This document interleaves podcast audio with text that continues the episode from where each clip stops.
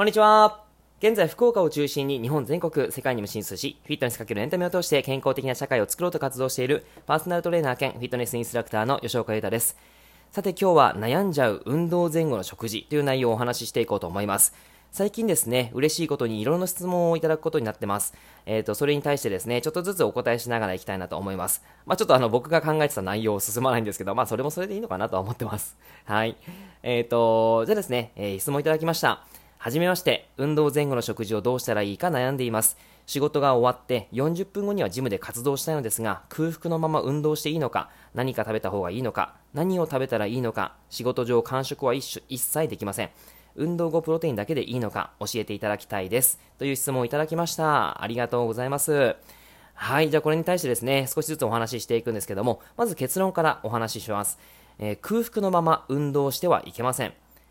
運動後は糖質と良質なタンパク質を取りましょう。ただし、食べる時間が21時以降でなければ。ということで、えー、お話ししていこうと思います。はい。まず、運動前の食事ですね。えー、これはですね、食事の時間、まあ、すごく重要なんですけども、運動効果にすごく大きな影響を及ぼすんですね。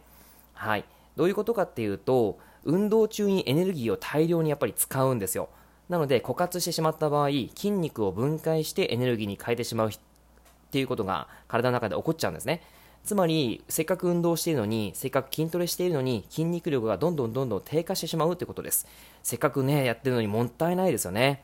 はい。あとはやっぱり空腹のままトレーニングすると低血糖とかですね、そういった形にもなってくる可能性がありますので、ちょっと気をつけてほしいなと、はい、思います。低血糖に関しては、この前話したのかな？はい。あ、話してないかな？あの、えっ、ー、と、ラジオトークで話したかちょっと覚え、あのー、覚えてないんですけど、えー、ブログにはちゃんと書いてますので、もしよかったらね、ブログ見てもらえたらいいかなと思いますけど、はい。えっ、と、食事時間です。えー、なので空腹じゃなくてしっかりとその食事、運動前には食事をしましょうということで、えー、ちょっと少しずつ話をしていきますが、食事時間は運動する2時間前に済ませておくのがベストです。まあ、ただ、必ず運動する2時間前に食事が取れるってわけではないですよね。ご質問いただいたひとすけさんも間食ができないし40分後には運動が始まるということなので難しいと思います。じゃあそんな時にどうしたらいいのかということで食べ物が体内に入ってくると胃腸などの、え、消化器官っていうのがしっかりと仕事をするために血液が集まるんですね、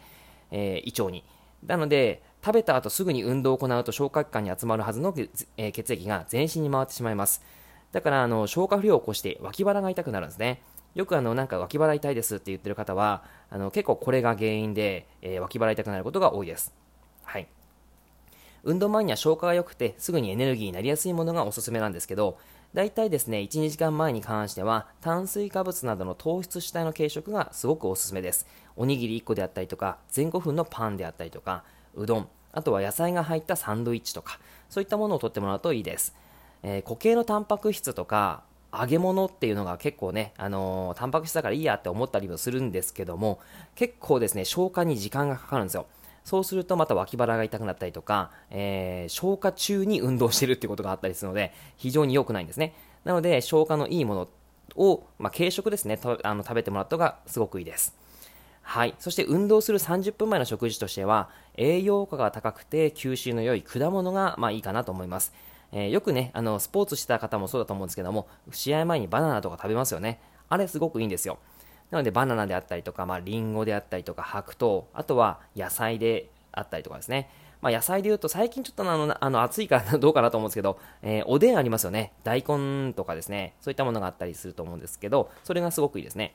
あとは、まあ、人参であったりとか、そういったものを、あの、野菜スティックみたいな感じで、えー、切って持ってって、それを、えっ、ー、と、30分前に食べるっていうのがすごくいいです。はい。まあ、もしミキサーとかがあれば、えー、バナナ、リンゴとか、そういったものを合わせてジュースにして飲んだりすると、それはすごくそれでいいよいいですね。はい。でもしくは、ピンポン玉サイズのおにぎりが持っていけるのであれば、それを持ってったりとか、あと、ちょっとおすすめはあんまりしないんですけど、カロリーメイトであったりですね、えー、まあ、1本か2本ぐらいですかね、それを食べてもらうということです。はい、それが30分前です。で、次に運動する10分前の食事としては、固形物じゃなくて、液体ドリンクとか、ゼリー状の食品が非常にいいかと思います。えー、ウィダーインゼリーであったりとか、これもあんまりお勧めしないんですけど、薄めたポカリスエットですね。そういったものを、まあ、半分、ちょっと、まあ、誰かにあげて 半分水入れて飲むっていう いや、微妙ですよね。はい。まあ、そんなことも、まあ、可能性としてはいいかなとは思うんですけども、もっとやっぱりいいのは、僕はですね、プロテインがおすすめです。えー、実はですね、僕はプロトレーニングする前にプロテイン飲んだりするんですけども、なんでかっていうと、プロテインを飲んでから吸収までに約60分から90分程度かかるんですね。で、トレーニング時間、僕大体1時間、まあえー、60分から90分ぐらいする、まあ、大体長くて90分ですね。えー、ほぼ60分以内で終わります。はい。もう短期集中なんですよね。はい。で、えっと、で、それがですね、60分ぐらいで終わるので、ちょうど吸収したいタイミングにバッチリ合うんですよ。筋肉作りのゴールデンタイムって呼ばれるのが、トレーニング終了後30分からまあ45分以内とか、そういった形になるんですけども、その時に合わせて、そのタンパク質、アミノ酸が体の中に吸収されるっていうのがすごいいいんですよね。だから、えー、運動前にそのプロテインを飲んであげるっていうことは、すごくあのタイミングバッチリ合うのでおすすめです。はい。なので、僕はプロテインを飲んでいます。はい。えっと、まあ、そのプロテインはですね、大体そのいろんなプロテインがありますけど、えー、おすすめとしてはやっぱりですね、タンパク質量がしっかりと入っていて、製法にこだわっているやつがすごくいいんですよね。えー、まあ、その、いろいろと詳しく言うとまた長くなっちゃうので話今日は割愛しますけども、おすすめのプロテインはエクスプロージョンっていうところで、国内製造で製法もこだわってますし、タンパク質含有量も非常に高いんですね。はい。なので、え、ー、と、3キロで5、6000円ぐらいになるので、結構量があるんですけど、あのー、まあ安いんですよ。はい。なので、すごくいいかなと思います。ちょっとお勧めしておきます。リンク、あのー、概要欄に貼っておきますので、もしよかったらね、見てみてください。はい。あと、運動中の栄養補給です。えー、運動中はですね、やっぱりエネルギー消費しているので、筋肉の浪費を防ぐためにも BCAA ですね。えー、多分聞いたことがあるかなと思いますけども、分岐鎖、分、分岐鎖必須アミノ酸ですね。はい。えー、というものがあって、えー、それがですね、あのー、すごく取ってもらうといいです。スポーツドリンクでありますよね、BCAA が入ってるもの。あれもまあいいんですけども、ちょっと糖分が多かったりするんですよ。なので、どちらかというとサプリメントの方をお勧めします。エクステンドっていう、まあ、その海外製品なんですけど、 BCAA があります。その BCA に関しては、あのまあ、もちろんバリン、ロイシン、ソロイシンというですね、えー、必須アミノ酸が入っているんですね。あのちなみに必須アミノ酸って何かっていうと、体内で合成されないから、食事で取らないといけないアミノ酸なんですね。なので、まあ、いわゆるタンパク質をちゃんと取らなきゃいけないよっていうところです。で、その中のバリン、ロイシン、イソロイシンっていうのがあるんですけども、積極的に摂取してほしい成分っていうのはロイシンになります。ちょっとあの、さっきから、えっ、ー、と、カタカナが いっぱいあって、ちょっと難しいと思うんですけど、まあ、あの、流しながら聞いてみてください。ロイシンですね、ロイシン。えー、これロイシンというものをしっかりとってほしいんですけども理由は必須アミノ酸の中でも1日必要量が最大でタンパク質の代謝を調整する重要な働きがあるからなんですね。あのー、ロイシンがすごくやっぱり量が入っている方がいいです。で、そのエクステンドの BCA の構成は、ロイシンが2、バリンが1、イソロイシンが1ということで、2対1対1のバランスで非常に良くなっているので、まあ、これあの、水に入れてね、えー、シェイクして、飲んでもらうといいかなと思います。はい、おすすめしておきます。これもリンクに貼っときますね。リンクを貼っときます。はい。では、えっ、ー、と、最後ですね、運動後の食事ということで、えー、やっぱりこの食事はですね、時間によって変わるんですよ。さっき言いましたけど、はい、あの、21時前に食べることができれば、寝る前までに3時間以上ぐらい空くのであれば、ある程度消化のいい糖質、タンパク質、野菜を取ってください。えー、どういうものがいいかっていうと、ご飯、これはですね、だいたい 80g とか 100g とか、えー、お茶碗の半分ぐらいですかね、そんぐらいの食事、ご飯をとってもらったりとかするといいです。あとは鶏肉のささみ、えー、あとは魚、卵、味噌汁、きな粉、豆腐、ブロッコリー、赤パプリカとか、そういったものをとってもらうといいかなと思います。トレーニングするとですね、やっぱりこう体って、その、炎症作用があるんですよね。えー、抗酸化しなければいけないんですけども、その酸化を防ぐためにも、ビタミン C とビタミン E が結構重要になってきます。それを摂取できるのがブロッコリー、パプリカ、赤パプリカとかですね、えー、もちろん納豆とかもそうなんですけど、あ、納豆角の 納豆を言ってなかったですね。はい、納豆もすごくいいです。はい、というものがあったりするので、そういったものも取ってもらうといいかと思います。はい、そしてですね、21時以降に食事がなる場合、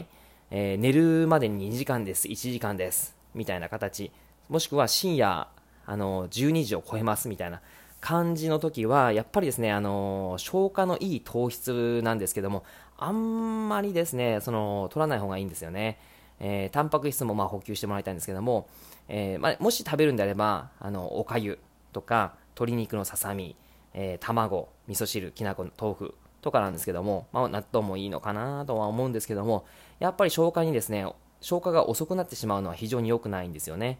えー、なので、まあ、もしくはプロテインとかですかね。まあ、うん、あんまりこうやっぱり、その消化が悪いものは食べない方がいいです。はい。えー、これはですね、仕事が終わった方もそうですね、えー、運動で、え、帰ってきた後じゃなくて、仕事で帰ってきた後、例えば寝るのが本当にこう1時間後、2時間後、えー、まあそれ21時以降に食べるっていう時も、えーと、本当に軽めのものですね、今言ったようなことを食べてもらうといいかなと思います。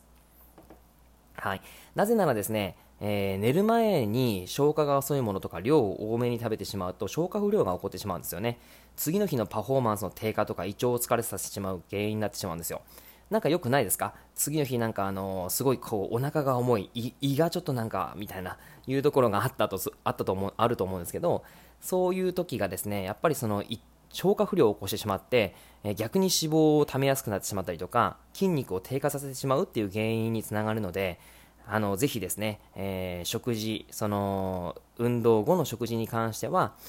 まあ、本当に一般的って言われれば一般的かもしれないですけど、まあ、そういった形でさっき言ったようなものを取ってもらうといいかなと思います。はい。えー、まあまあ本当にですね、あの食事難しいところなんですけども、また何か質問とかがあれば、えー、ぜひぜひ、えー、ラジオトークの方で質問を投げかけていただければと思います。